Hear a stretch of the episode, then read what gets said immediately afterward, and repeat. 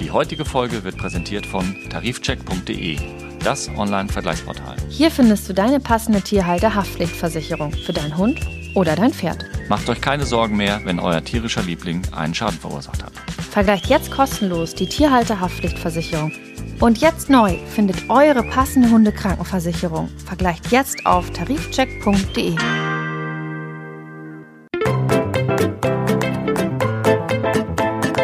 Mäßige Hosen, dein Podcast-Tierarzt. Mit Nicola Fischer Und Christian Beer. Hallo Nicola. Hallo Christian, ich wünsche dir einen wunderschönen guten Abend. Danke gleichfalls. Dabei sieht es jetzt eigentlich, wenn man aus dem Fenster schaut, eher so nach sonnigen Nachmittag aus, oder? Nimmst du eigentlich lieber im Winter auf oder im Sommer? Also sitzt du hier lieber, wenn es draußen kalt und unangenehm Also ist? das Aufnehmen macht immer gleich viel Spaß, aber ich bin ein absoluter Sommermensch. Also insofern finde ich es natürlich alles jetzt im Sommer besser. Das heißt, du hast die Hoffnung, dass du auch noch im Hellen nach Hause kommst. Äh, ja, das auch. Okay. Wir könnten das schaffen. Es kommt darauf an, was du ähm, heute zum Besten gibst. Ja, dann halte ich mich kurz. Okay, fangen wir, fangen wir vielleicht erstmal an der Stelle an. Wir wollen ja heute über, also ich habe es genannt, ein Tröpfchen hier, ein feuchtes Körbchen dort, ein Häufchen im Wohnzimmer. Was passiert, wenn das Tier seine Notdurft nicht mehr halten kann? Inkontinenz. Ja. Darüber sprechen wir heute. Ist das okay für dich? Das ist absolut in Ordnung, ja. Okay, ähm, aber bevor wir sozusagen ans Eingemachte gehen, dachte ich, Wie war die Woche? wie war die Woche, die Zeit? Okay. Also, ähm, ich habe diese Woche gefühlte Augen-OP-Woche. Ich habe schon zwei ähm, äh, Cherry Eye OP hinter mich gebracht. Weißt du noch, was das ist, Cherry Eye? Ja, das ist irgendwie so ein Geschwülst am Auge. Jein, also es ist eine übergroße ähm, Tränendrüse hinterm dritten Augenlid, die einfach vorplöppt, die man wieder zurückstecken muss und dann fixieren, also befestigen muss, damit es nicht wieder vorfällt. Okay, das heißt, du musst den Au- Augapfel auch entfernen? Nein, nein, nein, nein, der Augapfel bleibt drin. Also man legt die Tiere in Narkose und dann ähm, guckt man sozusagen auf die Rückseite des dritten Augenlides und präpariert da mit Hilfe von einem Skalpell und einer, einer kleinen Schere so eine Art Tasche. Ja, macht so eine, äh, macht so eine Tasche in dieses, in diese, steckt da diese zu groß gewordene Drüse rein und näht das Ganze so zu, dass die Drüse da nicht wieder rausflutschen kann und dann ist sie in der Tiefe verschwunden, wo sie hingehört. Der Augapfel bleibt völlig unberührt. Es wäre schlimm, wenn ich den Augapfel rausnehmen müsste. Okay, aber das ist schon eine richtige Sisyphus-Arbeit, oder? Ja, aber macht Spaß. Kannst du. Ja, es ist mir bisher immer gelungen, richtig. Wie viele- Und morgen habe ich noch eine Augen-OP, da werde ich ähm, Entropium operieren. Weißt du auch noch, was das war? Entropium. Entropium, ja. Entropium. Hat was Wir mit den Augenlidern zu tun. Also es gibt drei Augenlider. Ja, hat aber was mit den oberen und oder unteren Augenlid zu tun. Ähm, dann ist das so eine Verengung praktisch, ne? Ja, so ein eingerolltes Augenlid, was sich so nach innen Rolllid. rollt. Rolllid, genau. Mhm. Und das machst du so, dass der Hund dann wieder besser schauen kann. Richtig, so eine kleine Gesichtsstraffung sozusagen. Ähm, wann ist die OP? Morgen früh. Dann denke ich an dich. Ja, 8 Uhr. Schläfst du noch? Nein, nein, nein, nein, nein, das nicht. Ähm, so äh, spät geht es bei uns nicht los, auch wenn wir bei, beim Fernsehen arbeiten. Ja. Und so habe ich also diese Woche schon drei Augen-OP-Termine hintereinander weg. Das ist jetzt nichts Spannendes, aber auch nicht ein Alltag. Aber mal was anderes, Genau. wenn man so will. Ja. Das ist ja auch in deinem Beruf wichtig, dass du Abwechslung hast, oder? Damit es nicht langweilig wird. Damit ich nicht nach dem fünften Durchfallpatienten irgendwann anfange zu gehen und so, oh, schon wieder Durchfall. ja. Es kann aber trotzdem passieren, dass du fünf, sechs, sieben, acht Mal am Tag die gleiche Symptomatik hast. Und du musst halt tierisch aufpassen, dass du nicht beim fünften oder sechsten sagst, naja, jetzt weiß ich ja schon, was ist. Und irgendwie verpasst, dass es dann doch zwar die gleichen oder ähnliche Symptome sind, aber ein anderes, anderes Problem. Dass die Routine praktisch dich nicht betriebsblind macht. Mhm. Richtig. Verstehe. Ich habe ja auch wenig Routine in meinem, also ich habe Routine in meinem Job, aber ich bin ja immer wieder mit neuen Themen, Menschen, Tieren, Gegebenheiten, Begebenheiten konfrontiert. Und ich weiß nicht, ob du das auf Instagram verfolgt hast, aber wir waren ja in Sachen Wildtiere unterwegs. Ja, so ein bisschen habe ich da was gesehen, ja. Mhm. Und? Ähm, ja, meiner Schwiegermutter habe ich ein Foto geschickt und habe gesagt, guck mal, wir haben einen neuen Schäferhund. Okay, Aber sie hat erkannt, dass es ein Fuchs war. das war ein Fuchs, ja. Dein Lieblingswildtier war das doch, oder? Genau. Ja. Und ja, es geht darum, dass, oder es ging darum, dass tatsächlich, ähm, ja, dass es so, ein, so einen kleinen ähm, Boom gibt in Sachen Wildtiere, Exoten, sich exotische Tiere halten, unter anderem eben halt Füchse. Hm. Ist es überhaupt gestattet? Äh, ja, ja, okay. genau. In einigen Bundesländern kannst du dir Wildtiere halten, unter anderem eben auch Füchse. Aber es ist und bleibt ein Wildtier. Und das haben wir auch versucht, sehr, sehr klar aufzuzeigen. Mhm. Wir sind nämlich mit einer Frau, die Füchse privat hält, in ihr Wohnzimmer gegangen und sie hat sozusagen die Probe aufs Exempel da einmal statuiert und gezeigt, wie sich der Fuchs dann so verhält, wenn er im Wohnzimmer ist. Mhm. Obwohl es eine Handaufzucht war. Mhm. Und das mag der gar nicht. Zwar, äh, er mag es nicht und man mochte auch hinterher das Wohnzimmer nicht mehr, oder? Woher weißt du das? Naja, es ist so, würde ich mal so mutmaßen, ja. Mhm. Also er war panisch. Ja. Ist durchs Wohnzimmer gerannt. Ja, gut, dann war da natürlich noch die Kamera. Dann hat mhm. er überall hingekotet. Ähm, nicht schön. Und äh, was veranlasst Menschen, sich ein Wildtier, also noch nicht mal ein exotisches Tier, sondern ein heimisches Wildtier zu halten? Hm, ich glaube, es ist das, also die Faszination zum einen bestimmt für diese äh, Spez also für diese Art des Tieres. Also man kann ja fasziniert mhm. sein von, ja. weiß nicht, Leguan.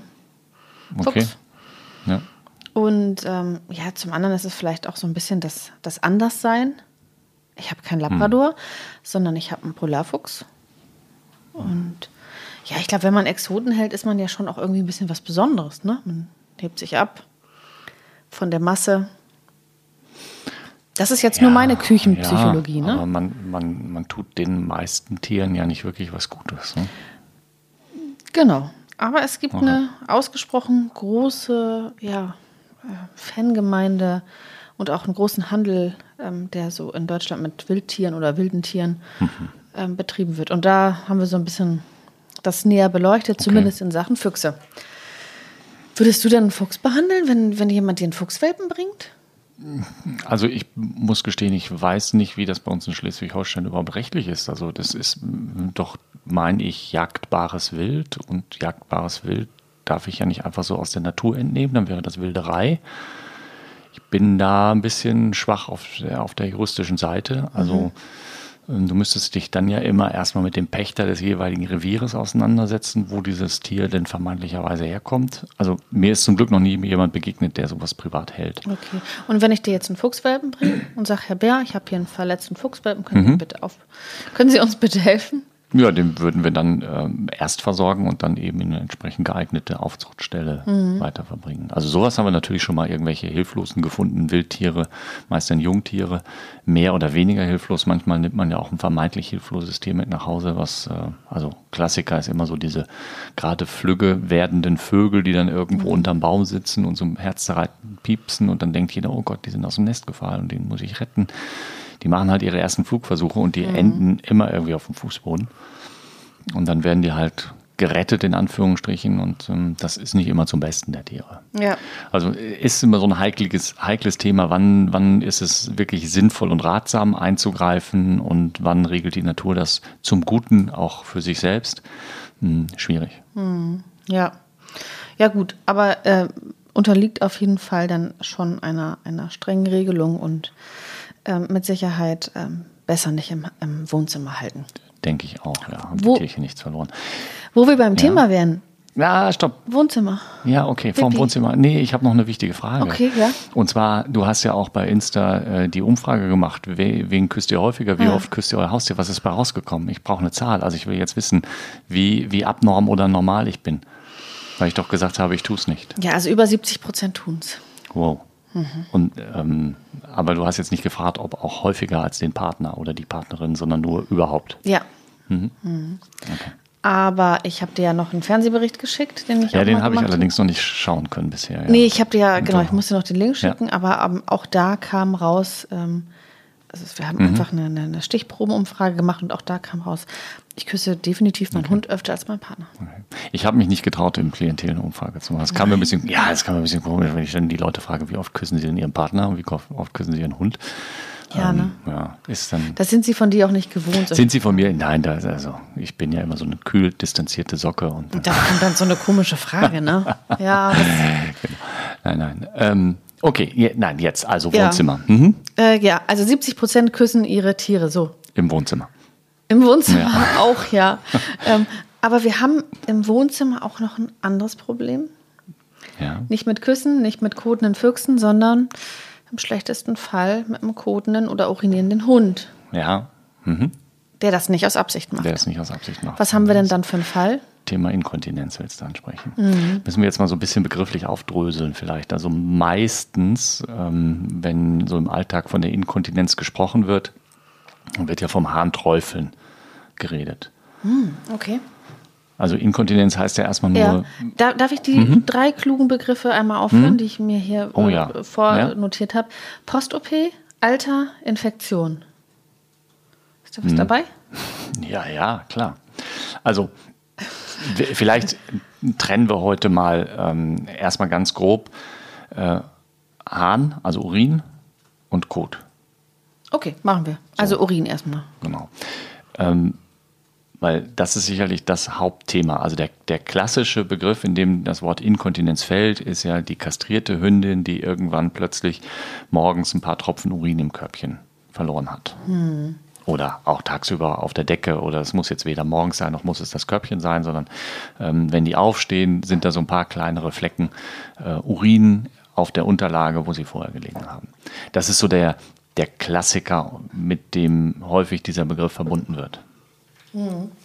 Und Da werden wir sicherlich gleich nochmal intensiver drüber sprechen, aber prinzipiell ähm, muss ich ja immer überlegen, was kann denn meine vermeintliche Inkontinenz auslösen? Also warum, ich sage das jetzt mal etwas ähm, unfachmännisch, warum läuft der Hund aus?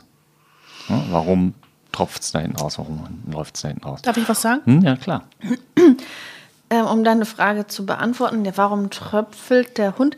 Ich könnte mir vorstellen, das ist ja eigentlich somit das bekannteste. Die Hündin wurde kastriert, die Gebärmutter wurde entnommen und dadurch haben wir Platz sozusagen. Da, wo dieses Organ war, da ist jetzt dieses Organ nicht mehr.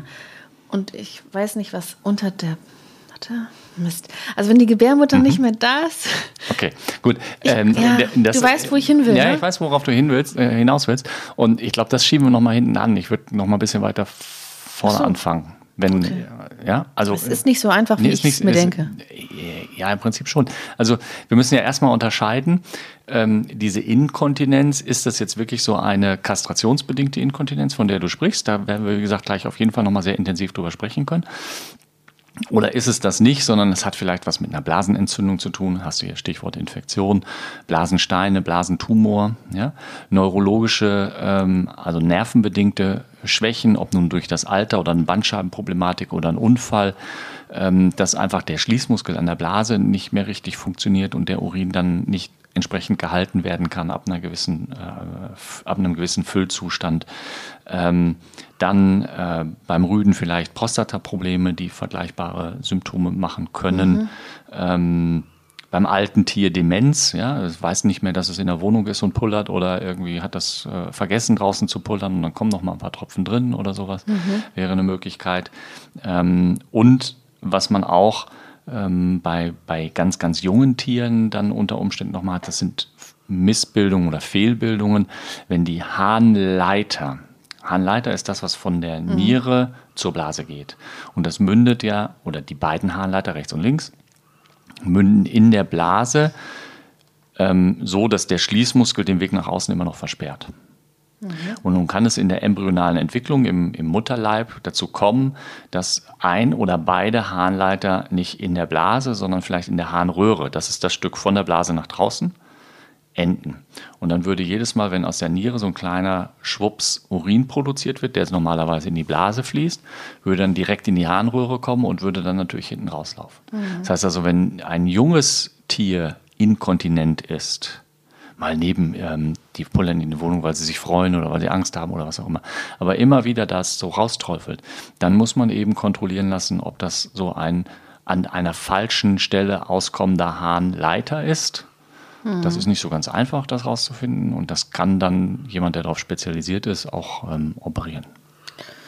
Okay, So, ist ja. aber wirklich ein ganz ein Ausnahmeding. Ähm, wie gesagt, wir müssen nur immer, wenn jetzt zu mir ein, ein Mensch kommt mit seinem Hund und sagt, ja, hier meine Hündin, die ist jetzt, ähm, sagen wir mal, zwölf Jahre alt, Ah, die ist mit drei kastriert worden und ja, seit drei, vier Wochen haben wir immer wieder mal so ein kleines Tröpfchen Urin gefunden. Mhm. Dann kann ich nicht hergehen, also ich könnte schon, aber es ähm, ist nicht wirklich schlau zu sagen, das ist eine kastrationsbedingte Inkontinenz, ich weiß, was Ihr Hund hat, hier sind die Tabletten, tschüss. Hm. Was wären das denn überhaupt für Tabletten?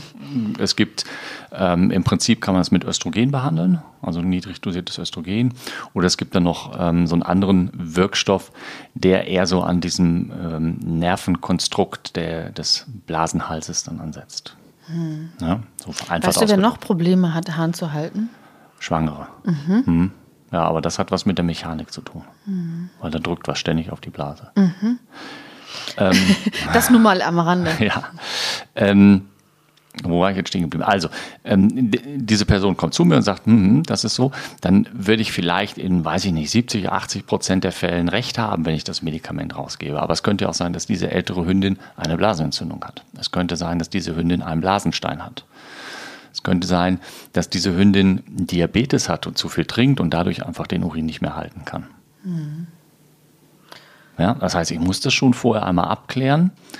Ist es wirklich jetzt ähm, eine, oder andersrum, ist eine Ausschlussdiagnostik. Ich muss erstmal alles andere ausschließen. Aber das geht, ganz kurz, mhm wenn du von einer Ausschlussdiagnostik mhm. sprichst und du führst ja jetzt gerade so viele Möglichkeiten auf, äh, dann sind wir ja auch wieder bei einer bildgebenden Diagnostik. Ja, einen Ultraschall würde man machen, um Blasensteine auszuschließen mhm. oder einen Blasenpolypen, irgendwie so eine Wandwucherung. Du würdest Urin untersuchen, um eine Blasenentzündung auszuschließen. Du würdest einmal Blut untersuchen, um zu gucken, ist die Niere in Ordnung, ist die Leber in Ordnung. Bauchspeicheldrüse, also sprich Diabetes, ja, haben wir da ein Problem, Schilddrüse vielleicht, um zu gucken, passt das alles.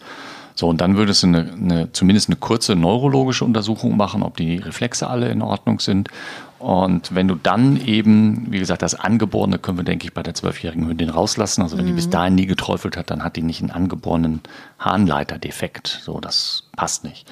Ähm, wenn wir das dann alles abgeklärt haben und feststellen, da ist keine Entzündung, da ist kein Tumor oder kein Stein und die Blutwerte sind alle soweit dem Alter entsprechend gut oder zumindest nicht so verändert, dass es das erklären würde, dann dürfen wir davon ausgehen, dass es sich um eine kastrationsbedingte Blasenschwäche handelt.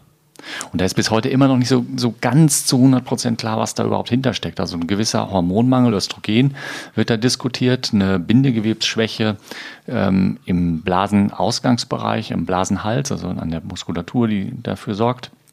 Das sind so die Diskussionspunkte. Und jetzt muss ich dir eben deine Illusion rauben.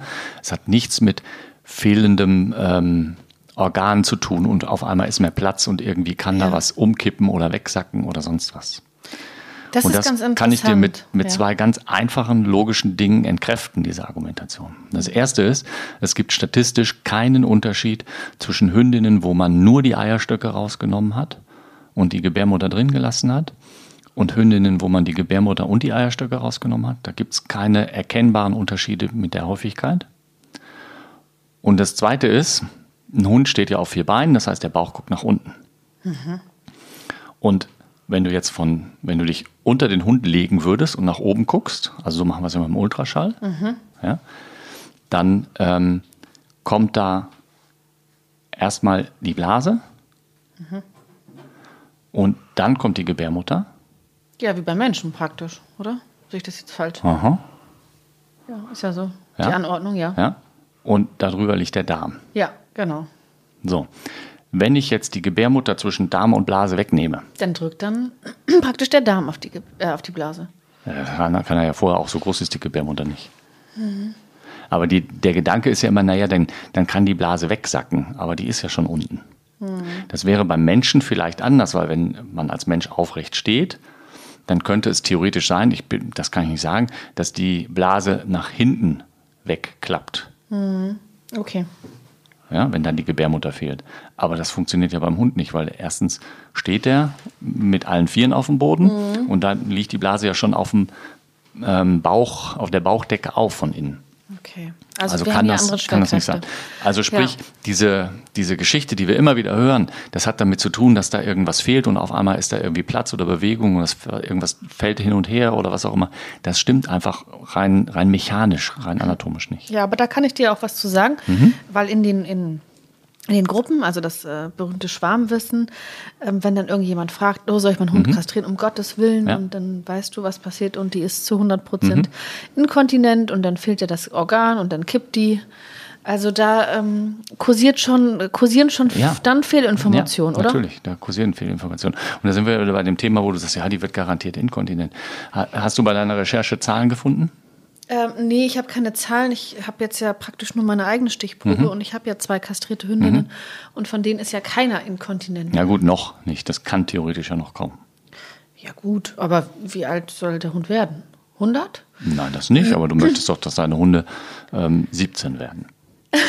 ja, klar, aber so. also ich kann ja nur sagen, Stand jetzt äh, mit knapp zwölf Jahren mhm. ist noch keine Inkontinenz ja. eingetreten. Nee, muss ja auch nicht kommen. Also äh, was ich sagen will ist, du wirst, wenn du Fachliteratur äh, und Studien mhm. recherchierst, leider sehr viele unterschiedliche Zahlen finden. Ähm, das hat damit zu tun, dass es Rasseunterschiede gibt, dass es vor vielen Jahren ja noch kopierte Hunde gab und man weiß zwar nicht ganz genau warum, aber man weiß, dass es bei kopierten Hunden, also Boxer früher mit einem abgeschnittenen Schwanz oder sowas, deutlich häufiger vorgekommen ist ähm, als bei, bei ähm, langschwänzigen Hunden und so weiter und so fort. Und je nachdem, aus welchem Jahr die Studie ist und mhm.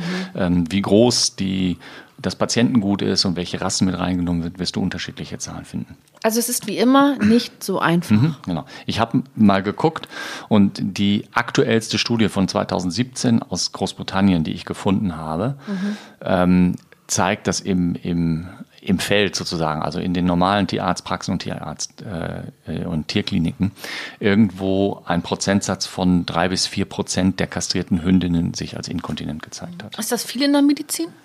Finde ich nicht. Also wenn von 100 kastrierten Hündinnen dreieinhalb inkontinent sind, mhm. ja klar würdest du sagen, ja toll, wenn, wenn meine zu den dreieinhalb gehört, ist blöd, ne? logisch, ja, aber äh, könnten auch zu den 96,5 anderen gehören. Mhm. Also 3,5 Prozent oder 3 oder 4 Prozent, was auch immer, ist schon eine relativ kleine Zahl. Und die meisten von denen kannst du dann ja mit Medikamenten behandeln. Die, was du gesagt hast, jetzt äh, Östrogene. Zum Beispiel. Ja, okay. Soweit, so ja. klar bis hierhin würde ich sagen. Ja, für mich ja. Also vielleicht noch ganz kurz, ich hatte ja gesagt, es gibt ein paar Rassen, die, die etwas häufiger äh, betroffen sind. Das ist immer noch ähm, der Boxer, das ist der Dobermann, ähm, Weimaraner, Whistler. Ähm, ich habe mir da noch was aufgeschrieben, weil ich konnte es mir nicht alles merken. Genau, ähm, Setter und Dalmatiner und Collie sind noch mit aufgeführt. Mhm. Bei denen kommt das wohl statistisch häufiger vor als bei anderen Hunden. Übergewicht spielt mit eine Rolle. Ne? Also es kommt eben häufiger bei schwereren, älteren kastrierten Hündinnen vor. Und was hat jetzt Diabetes damit zu tun zum Beispiel? Nichts mit der Inkontinenz, aber wenn ein Hund Diabetes hat, trinkt er viel. Und wer okay. viel trinkt, hat eine volle Blase. Und wenn man nachts schläft und tief schläft, dann kann schon mal sein, dass die Blase dann so sich entleert, ohne dass man das mitbekommt als Patient. Hm. Ja, ich finde, es ist nicht so einfach, wie ich es mir jetzt hier vorgestellt habe. Ja, siehst du mal. Aber das ist oft bei ja. medizinischen Themen so, wo man mhm. denkt, es ist ja eigentlich irgendwie klar, ja. ist es doch viel, viel komplexer. Also ja, Inkontinenz ist ein Thema, jetzt hormonelle Inkontinenz, was wir bei einer vernünftigen Kastrationsberatung für Hündinnen aufzählen müssen. Bei Katzen ist es übrigens, also ich will nicht sagen, dass es nicht vorkommt, aber hat nicht wirklich eine, eine statistische Relevanz. Mhm. Ähm, aber es ist wirklich eine überschaubare Größe. Und du findest eben Zahlen von 3% bis 20% in den Studien. Ich habe mir nie die Mühe gemacht, bei uns im Klientel das auszuzählen, aber ich würde schätzen, irgendwo eine, eine mittlere einstellige Prozentzahl, also was weiß ich, 4, 5, 6 Prozent hätte ich jetzt auch so bei uns im Klientel getippt. Und das deckt sich ja einigermaßen mhm. mit dieser Studie aus Großbritannien, die ich gefunden habe. Wenn ich jetzt zum Beispiel mit einem mittelalten Hund zu mhm. dir komme, mit fünf Jahren, mhm. und sage, ähm, Herr Bär, die verliert regelmäßig Urin, ja. die tröpfelt. Dann hattest du ja gesagt, beginnt ja eigentlich sozusagen das Ausschlussverfahren. Richtig. Auf was müsste ich mich da als Patient einstellen? Minimum, denke ich, sollte eine Urinprobe sein. Mhm. Die fange ich selber auf? Ähm, Im einfachsten Falle ja. Ja, kriegst du ein Becherchen mit und die Ansage, den Urin aufzufangen und möglichst frisch, also nicht älter als ein, maximal zwei Stunden alt, vorbeizubringen. Ich persönlich lege nicht so viel Wert darauf, dass das der Morgenurin ist. Das muss mhm. nicht irgendwie, und es muss auch nicht der Mittelstrahl sein. Also Ähm, da fängt aber schon die Schwierigkeit an. Die Hündin, wenn die sich hinhocken und du kommst mit dem Becher an und schiebst ihn da drunter, das finden die oftmals nicht so lustig. Das wäre beim Rüden meist etwas einfacher. Ja, also uns ist das jetzt echt relativ oft gut gelungen. Mhm. Ja, natürlich, aber ihr habt auch große Hunde. Jetzt stell dir vor, du hast einen, äh, einen Westi. Ja, aber bis so ein großer Hund erstmal sitzt, dann hast du schon. Ja, aber du hast ja, du musst, du musst zwar auch bis auf den Boden runter, ist ganz klar, aber zwischen äh, Poppe und Boden ist beim großen Hund immer noch genügend Platz, einen Becher Ja. dazwischen zu schieben. Ja. Bei so einem Dackel ist das schwierig. Das stimmt. Also, Urinprobe. Es sollte das, es sollte, finde ich, Minimum sein. Mhm. So. Ja, dann natürlich. Ich würde dann eben, wie gesagt, auch eine Blutprobe und eine Ultraschalluntersuchung anschließen. Man muss ja nicht alles auf Mal machen, man kann sich ja auch ranarbeiten.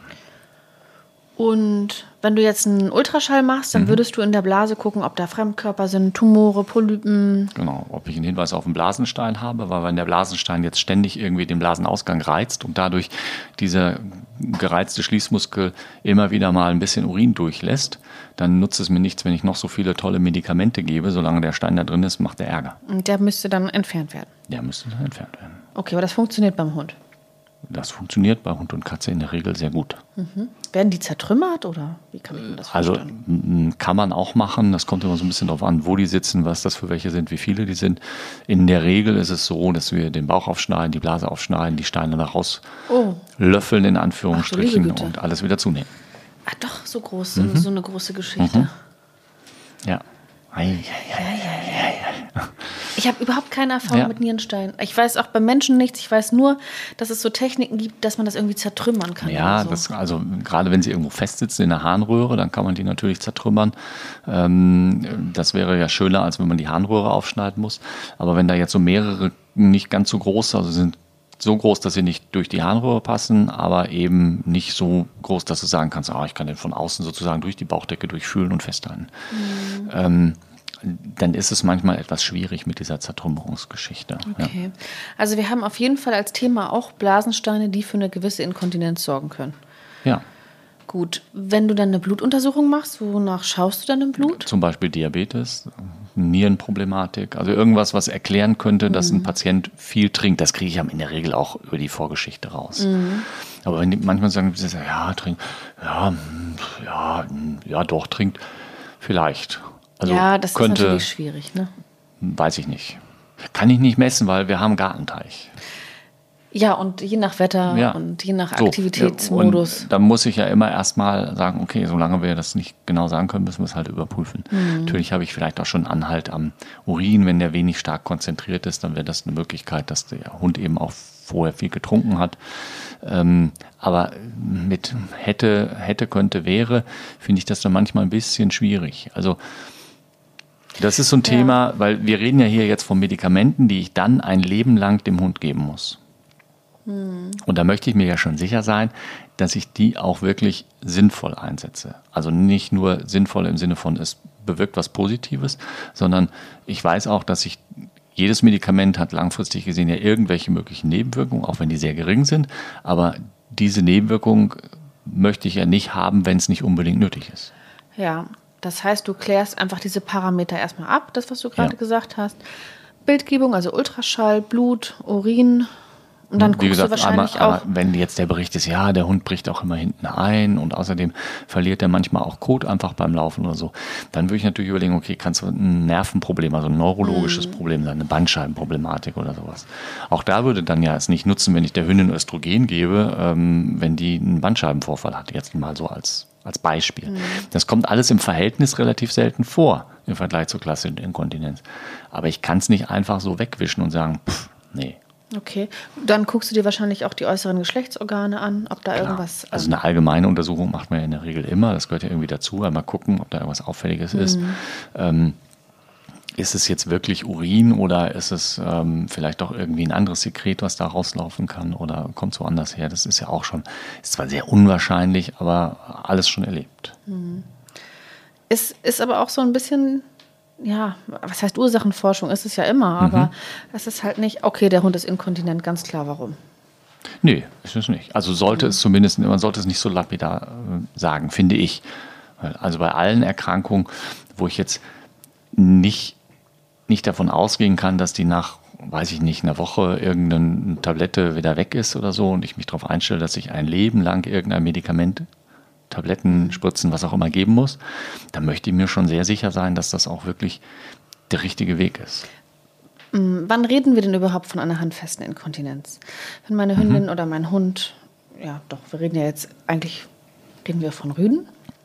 Kommt auch vor, allerdings ähm, diese hormonelle Inkontinenz beim Rüden noch sehr viel seltener. Mhm. Wir können ja einfach mal als Oberbegriff Hund nehmen mhm. und sagen, wann reden wir denn von einer handfesten Inkontinenz? Wenn mir mal auffällt, dass er oder sie tröpfelt, oder wenn es immer feucht wird oder schleicht sich das so langsam ein, wann würdest du denn als Tierarzt sagen, hier liegt eine Inkontinenz vor? Also es sollte eine gewisse Regelmäßigkeit auf jeden Fall da sein. Also nicht nur, dass ich das jetzt über, ähm, weiß ich nicht, ein halbes Jahr zweimal gesehen habe. Mhm. Dann würde ich sagen, hm, ja gut, das kann vieles anderes auch sein. Und ähm, weiß ich jetzt nicht, ob wenn ich zweimal im Jahr ähm, das Handtuch im Körbchen auswechseln muss, was ich ja sicherlich zwischendurch auch häufiger noch, eh noch mache, mhm. ähm, ob ich dann wirklich jetzt schon von einer behandlungswürdigen Inkontinenz reden würde. Ich glaube eher nicht. Mhm. Hm?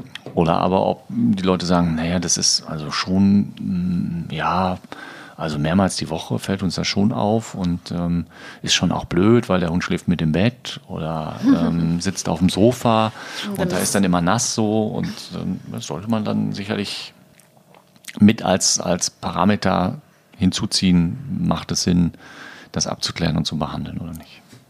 Genau, wir waren jetzt beim Abklären, behandeln. Ja, willst du da noch mal weiter drauf mhm. eingehen? Weil ich bin ja schon eigentlich so ein bisschen bei, was kann ich dagegen tun hm. und wie kann ich damit leben?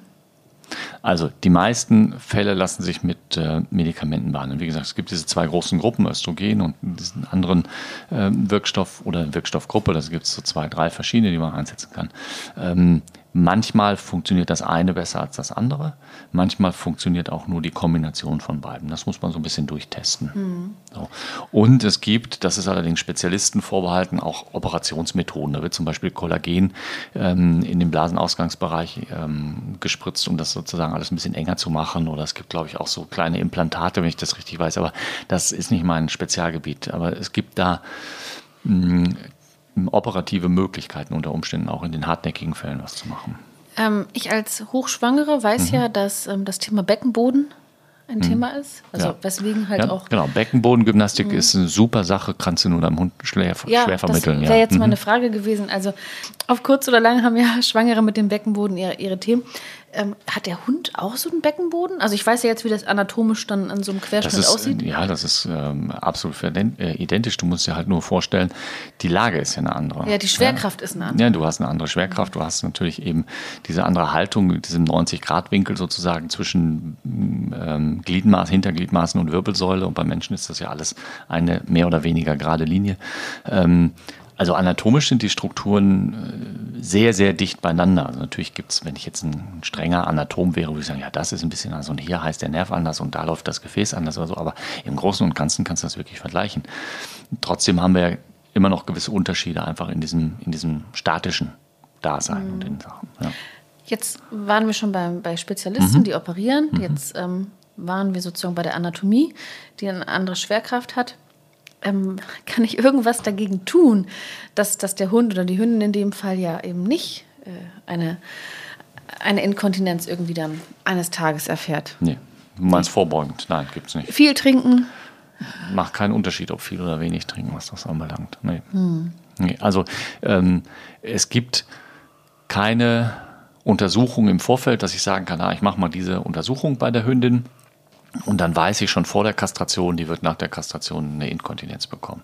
Hm. Oder ich kann sagen, die wird innerhalb der nächsten fünf Jahre eine Inkontinenz bekommen. Also das gibt es nicht. Also das ist immer so ein, äh, naja, so ein kleines Roulette-Spiel, ob das passiert oder nicht. Also du hast keine Chance, nach derzeitigem Kenntnisstand irgendwas Vorbeugendes zu machen.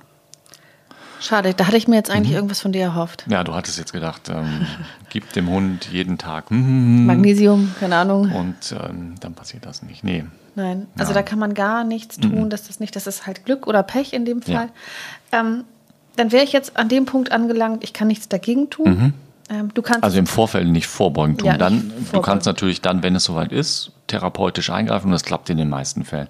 Manchmal klappt das nicht oder es kommen noch andere Sachen hinzu oder wenn das jetzt ein neurologisches Problem ist, das ist ein 17-jähriger Pudel und der ist halt, naja, schon relativ malat in Alzheimer und der kann den Urin und vielleicht auch den Kot nicht mehr so halten, aber er hat ja noch eine gewisse Lebensfreude und mit Medikamenten wird das auch alles nicht. Ja, gibt es viele Leute, die ziehen dem Hund eine Windel an und dann ist Ja, gut. Mhm. da, da wollte ich nämlich jetzt hin. Kann man das damit, äh, ja, kann man damit leben und kann man das gut steuern? Also wie gut die Besitzerinnen und Besitzer damit leben können, das muss ja jeder für sich selber entscheiden. Die meisten Hunde, die ich kenne, die ähm, dieses Schicksal haben, ähm, kommen damit ganz gut zurecht und gewöhnen sich daran. So ähnlich wie einige Hünde, die eine Läufigkeitshose oder sowas dann in der Läufigkeit tragen. Oder, ähm, ja, also natürlich gibt es immer wieder den einen oder anderen Hund, der das hasst und der sich versucht, das runterzureißen oder das nicht toleriert oder so.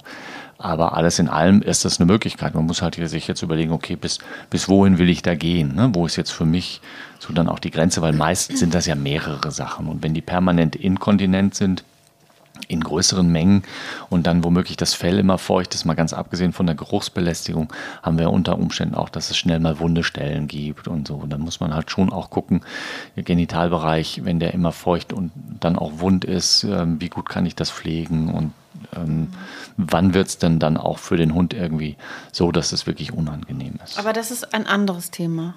Ja, ja, das Genau. ist ein anderes Thema, aber du hast mich ja danach gefragt, wie, wie, wie tolerieren die Hunde das oder wo ist das? Das muss man halt dann im Einzelfall gucken. Wir haben jetzt über Mhm. Urininkontinenz gesprochen. Es gibt ja aber auch eine sogenannte Stuhlinkontinenz. Das ist in der Regel ein neurologisches, also nervenbedingtes Ja. Problem, dass einfach der Schließmuskel ähm, nicht mehr kontrolliert wird. Entweder weil da hinten in dem Bereich irgendwo ein Tumor wächst oder weil es auch da jetzt wieder das Thema Bandscheibenvorfall oder Cauda-Equina-Syndrom, das ist ja bei diesen großen Hunden im Übergangsbereich zwischen Lendenwirbelsäule und Kreuzbein, wo es dann zu einer Einengung kommen kann. Ähm, oder nach einem Unfall oder einem Tumor oder eine, ein Infarkt irgendwo in dem Bereich. Okay, weil ich hatte mal. Oder eben Demenz. Demenz auch, ja. Mhm. Weil ich hatte mal auf Dreharbeiten so, einen- so einen Windhund gesehen, der, ähm, der konnte nicht mehr gehen. Ja, genau. Der Mhm. hatte eine, eine Hinterhand, also der hatte eine Problematik mit den Hinterbeinen und der hat dann immer Stuhl verloren, habe ich Mhm. Ja. gesehen. ja, der wird mit großer Sicherheit irgendwo im hinteren Bereich der, des Rückenmarks ein Problem gehabt haben, dass er eben keine Kontrolle mehr über den Schließmuskel und über die Hinterbeine hatte. Ah, okay, daher rührt das. ist Mhm. jetzt keine reine äh, Altersgeschichte. Nee, also das kann theoretisch auch im jungen Hund passieren oder nach einem Unfall passieren, aber natürlich kommt so eine Problematik beim älteren Hund statistisch häufiger vor. Ja, was tun? Was ist, wenn der Hund wirklich stuhlinkontinent ist? Frage ich dich als Tierarzt. Naja, du kannst da in der Regel dann nichts gegen tun. Also angenommen, das ist jetzt eine äh, schon operierte Bandscheibenproblematik mit einer schweren äh, Spätfolge, nicht durch die OP, sondern durch diesen Bandscheibenvorfall, aber das hat sich alles nicht wieder regeneriert. Der Hund kann mehr schlecht als recht vielleicht laufen und seinen Kot nicht halten. Dann stellt sich jetzt die Frage, Windel, oder? ja, Windel oder? Ja, und? Spannendes Thema, oder? Ja, sprechen wir, da sprechen wir jetzt nicht drüber. Wir sind ja, Ja. wirklich jetzt noch im. Dann müssen wir eine eigene Folge drüber machen. Okay, aber ich kann theoretisch damit leben, solange der Hund. Ja, gut, der setzt dann immer Stuhl ab, oder wie kann ich mir das jetzt Ja, vorstellen? Also im, im schlechtesten Fall fällt es irgendwann mal so zwischendurch raus. Egal, ob du ihn gerade auf dem Arm hast, ob er in seinem Körbchen liegt, ob er irgendwie sich auf dem Weg zu seinem Fressnapf macht. So. Also, das ist aber wirklich sicher in, in, in Kopplung mit ähm, neurologisch, hast du gesagt, Demenz, irgendwas an der Bandscheibe. Na gut, das ist ja letzten Endes als so ein großes. Irgendwie sind die, die Nerven, die den Schließmuskel versorgen, in irgendeiner Art und Weise negativ beeinträchtigt. Ja, okay, verstehe. Also, es ist auf jeden Fall das blödere Übel als eine Urininkontinenz, wenn ich das richtig verstehe. Ja. Sicherlich. Hast du da Fälle gehabt? Zum Glück sehr wenige. Ja. Ja. Also es kommt relativ selten vor. Ja, aber wenn es vorkommt, ist es natürlich auch noch unangenehmer. Ja. Na, stell dir vor, du wohnst jetzt irgendwo zur Miete mit einem mit einem äh, ähm, Teppichbelag, der da von Vermieterseite drin ist und Naja, ich war ja jetzt gerade mit dem Fuchs im Wohnzimmer, Ja. der überall hingekackt ja, hat. okay, ja. Aber das war wahrscheinlich Privateigentum und die Frau liebt ja Füchse, dann ist ihr das egal. Ja, aber Kot stinkt ja. Ja, es- Unkastrierte Kater riechen auch unangenehm und trotzdem gibt es Menschen, die haben mehrere davon in einer Wohnung. Mehrere unkastrierte? Ja.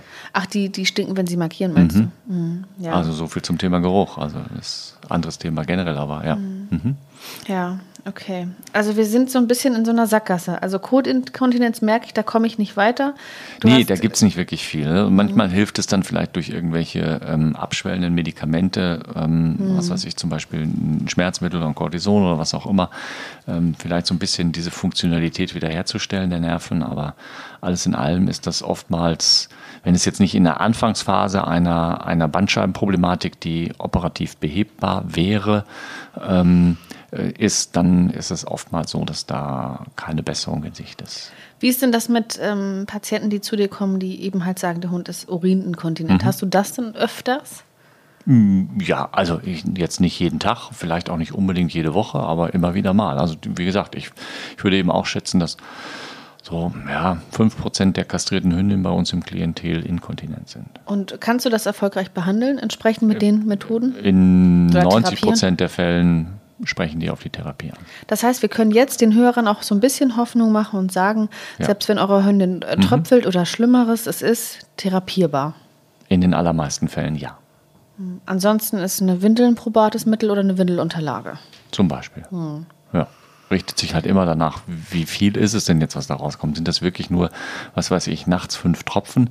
Dann lege ich einfach so eine, so eine Unterlage ähm, ins, äh, ins Körbchen und wenn der Hund auch noch die ganze Nacht nur im Körbchen liegt und nicht 15 Mal den Platz wechselt, ist das super. Dann ist das Problem ja ein sehr, sehr überschaubares. Okay. Ja, gut. Habe ich soweit verstanden. Ist, wie gesagt, ich sagte das ja eingangs, dann doch ein bisschen umfangreicher, Mhm. als ich es für möglich gehalten hätte. Bist du zufrieden? Ja, ich, ja, bist du zufrieden? Also du bist ja geschockt gewesen, was ich jetzt alles erzählt habe. Ja, weil du fang, fing, fingst dann ja an mit äh, ja, so vielen Möglichkeiten, die diese Inkontinenz auslösen kann. Und ich Ja, dachte, ja. es ist halt viel profaner. Nee, aber letzten Endes, wenn es jetzt wirklich diese eine Sache ist, dann ist es ja relativ profan, da geht es in eine Richtung. Aber Mhm. ich muss ja die anderen Sachen zumindest nochmal gedanklich abarbeiten. Also Oder möglichst auch dann am Patienten abarbeiten. Also es ist wie so oft Abenteuerdiagnose. Du musst schon, Ja. na gut, Diagnose, Gut, jetzt, wir müssen ja mal realistisch sein. Es kommen Leute rein und sagen, ja, hier meine Hündin, die ist zwölf und die ist jetzt inkontinent geworden und ach, ja, hier Urin, Urin bringe ich nochmal vorbei, aber ein Ultraschall, nee, kann ich mir nicht leisten. Und warum ein Blut untersuchen? Nee, das verstehe ich jetzt nicht, das will ich nicht oder so. Gut, dann kann es denn dann schon mal sein, dass man pragmatisch sagt, also gut, Urin ist jetzt unauffällig, Blasenentzündung oder irgendwelche Kristalle oder sowas, da habe ich erstmal nichts. Na gut, dann versuchen wir es halt mal mit dem Medikament gegen die Inkontinenz. Schön ist das nicht unbedingt, weil ich schon gerne da ein bisschen mehr, habe ich ja gerade gesagt, wissen wollen würde. Ähm, aber klar wird das dann auch schon mal gemacht. Aber wenigstens, eine, also ich denke, eine Urinuntersuchung sollte absolut das Minimum sein. ja, sehe ich auch so. Hm. Und wann würdest du eine Blase punktieren? Das ist eher so im, Fe- im Infektionsbereich, oder? Na, wenn ich jetzt den, den Verdacht habe, dass es sich um eine Blaseninfektion handelt, weil ich zum Beispiel Entzündungszellen und Bakterien im Urin gefunden habe, dann muss ich ja unter Umständen eine Kultur anlegen, um das zu bebrüten, um zu gucken, was ist es für ein Bakterium und welches Antibiotikum wirkt. Vor allem, wenn vielleicht vorher schon mal ein mehr oder weniger erfolgloser therapeutischer Versuch gemacht worden ist. Und dazu brauche ich den Urin steril und da ist die probateste Methode, den Hund eben ähm, in der Rückenlage die Blase zu punktieren. Tut das weh? ja, Mir hat noch keiner in die Blase gestochen. Also die meisten Hunde halten erstaunlich still. Und auch Katzen. Und bis auf, ich glaube, zwei Hunde in meinem gesamten Tierarztdasein ist es mir bisher immer gelungen, wenn ich das wollte, ähm, Urin per Punktion aus der Blase zu holen. Ja, okay. Gut, Ja, das ist ja also- wichtig, weil ich finde, wenn jemand irgendwie vor dieser Behandlung steht Mhm. und weiß, das ist machbar und das ist auch gängig, weil ich, als ich das allererste Mal gehört habe, dass ähm, bei jemandem, die, die beim Hund die Blase punktiert werden musste, habe ich gedacht, das, das kann man ja gar nicht. Also, wie soll das denn auszuhalten sein? Aber es ist ja scheinbar möglich. Ja, es ist, es ist möglich. Es ist nicht so schlimm, wie es sich anhört und wie es vielleicht auch aussieht für das ungeübte Auge. Mm, Aber gerade bei der Hündin, stell dir mal vor, einen Katheter schieben. Das ist ja noch viel aufwendiger und schwieriger. Ich kann es mir gar nicht ausmalen beim Hund. Genau, bei, also beim Rüden geht es ja noch, aber bei der Hündin ist es eben schwierig. Aber auch Katheterurin ist ja nicht unbedingt steriler Urin, weil du musst ja mit der Katheterspitze erstmal irgendwo durch und dann sind da schon ein paar Bakterien, dann hast du da vielleicht irgendwelches Vorhautsekret beim Rüden oder irgendwelchen Ausfluss bei der Hündin und da gehst du durch und schiebst das jetzt schön durch die Harnröhre in die Blase. Spätestens dann hast du unter Umständen eine Entzündung, die vorher vielleicht schon gar nicht da gewesen ist. Hm. Es gibt Gründe, warum es sinnvoll und ratsam ist, einen Hund also egal ob Hündin oder Rüde zu katheterisieren. Aber für eine vernünftige Urinuntersuchung, möglichst sogar noch eine bakteriologische Untersuchung, finde ich, gibt es keine echte Alternative zur Punktion. Mhm. Habe ich jetzt alle deine Fragen noch weiter, ähm, deine Fragezeichen noch weiter vergrößert zu dem Thema Inkontinenz oder konnte ich ein bisschen Licht ins Dunkel bringen? Nee, du hast Licht ins Dunkel gebracht. Ich glaube, wir dürfen ja auch nicht vergessen, wir sind ja auch nicht in einer Vorlesung mit ganz vielen, vielen Veterinärstudenten ähm, die praktisch mhm. dem Dozenten lauschen. Das heißt, wir müssen ja auch immer so ein bisschen an der Oberfläche bleiben. Und das, Was anderes kann ich doch auch gar nicht. ich glaube, könntest du schon oder kannst du auf jeden Fall schon. Nur wir müssen das ja so aufbereiten, dass jeder Halter ähm, oder jeder, jeder Tierhalter und jede Tierhalterin weiß, okay, das erwartet mich beim Tierarzt, wenn mein Hund Vielleicht ja, das, ist, das ist ja unser Ziel. Ne? Das haben wir von genau. Anfang an gesagt. Wir wollen ja nicht irgendwie immer bis in die, in die Tiefen und jeden Einzelfall klären, sondern wir sollen mal so einen Überblick ähm, wollen wir rüberbringen, dass man so ein Grundlagenverständnis hat, vielleicht weiß, warum welche Dinge mehr oder weniger Sinn machen unter Umständen und ähm, dass man die Angst vor einigen Themen einfach auch verliert. Hm, und ich glaube, was halt auch immer hilft, also aus, aus meiner Warte zumindest, ist ähm, ich habe da Problem A und ich gehe zum Arzt und mich erwartet da wahrscheinlich das. Ja. Und ähm, das finde ich, hast du ganz gut gelöst. Danke. Bitte. und ähm, die Möglichkeiten haben wir ja auch so ein bisschen, oder hast du ja auch so ein bisschen aufgeführt. Ähm, und die sind ja auch vielfältig. Ja. Also wenn ich noch einmal ganz kurz ähm, wiederholen darf, wenn der Rüde tröpfelt und Urin verliert, das ist tendenziell selten, dann könnte das an Prostata-Problemen sein oder aber auch sowas wie Blasensteine? Ah ja, also diese, diese ganzen anderen Sachen, neurologisch, Blasenstein, Blasenentzündung, ähm, äh, vermehrtes Trinken, Diabetes und so, das ist beim Rüden wie bei der Hündin eins zu eins gleich. Okay. Aber diese hormonell bedingte Inkontinenz, die da irgendwie diese Blasenschwäche macht, ähm, das gibt es beim Rüden definitiv dann auch, aber wir sehen das noch viel seltener als bei der Hündin. Hm. Okay, gut. Meistens gibt es dann doch irgendeine andere Ursache, wenn das auftritt. Aber es kommt auch generell seltener vor. Ja. Okay. Mhm. Dann würde ich jetzt mit dir in das Quiz gehen. Yes. Und danach, nach dem Quiz, resümierst du noch einmal.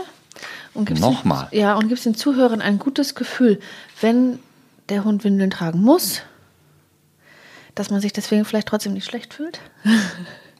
Also das soll ich nach dem Quiz machen? Ja, dachte ich so als Schlusswort. Nee, aber wir machen doch sonst immer das Quiz, glaube ich, als Schlusswort. Nee, oder? hier ja? in, in, dem Ablauf steht. Okay, in dem Ablauf steht, ja, dann machen wir das immer so.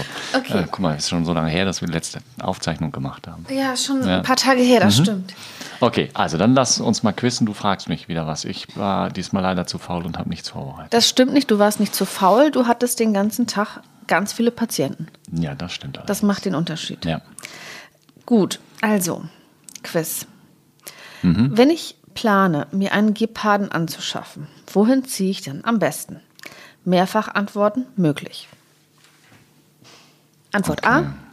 Münster, Antwort B, Rendsburg, Antwort C, Köpenick, Antwort D, Stuttgart. Ich bin gespannt. Ja, ich auch. Das sind jetzt schon mal vier verschiedene Bundesländer auf jeden Fall. Richtig. Ähm, also das, die Haltung von Exoten ist ja vom Bundesland zu Bundesland unterschiedlich geregelt. In dem sogenannten, wie heißt das? Na, das weiß ich nicht. Tierhaltungsparagrafsverordnung. Nee. Tatsächlich heißt es Gefahrentierverordnung. Okay, Gefahrentierverordnung. Hm. Köpenick, ist das Brandenburg? Oder gehört das zu Berlin? Berlin. Ja, Berlin.